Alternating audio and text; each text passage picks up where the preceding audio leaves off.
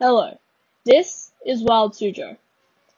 Today, we're going to talk about the beautiful yet extremely deadly blue-ringed octopus.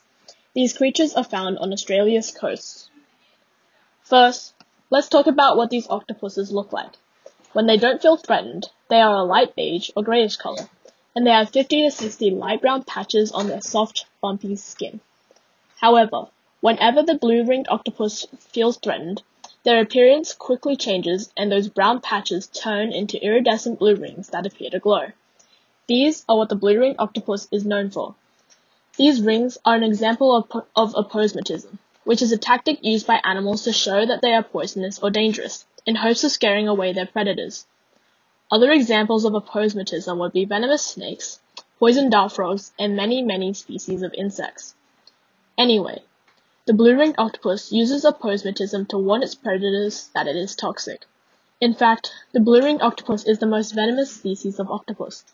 The venom is inject- in- injected into an animal when the blue-ringed octopus bites you with its beak. When it bites, saliva is released, and inside that saliva is a neurotoxin known as maculotoxin. This toxin was later found to be identical to tetrodotoxin, which is the stuff that you find in pufferfish and some poisonous frogs. It is a very dangerous substance, and is more than enough to kill a person. This toxin is produced by colonies of bacteria that live in the blue ring octopus's salivary glands. Though the blue ring octopus may be beautiful, if you ever find one, you must remember to avoid it. For Wild Suzhou, I'm Siana. Thanks for listening and see you next time.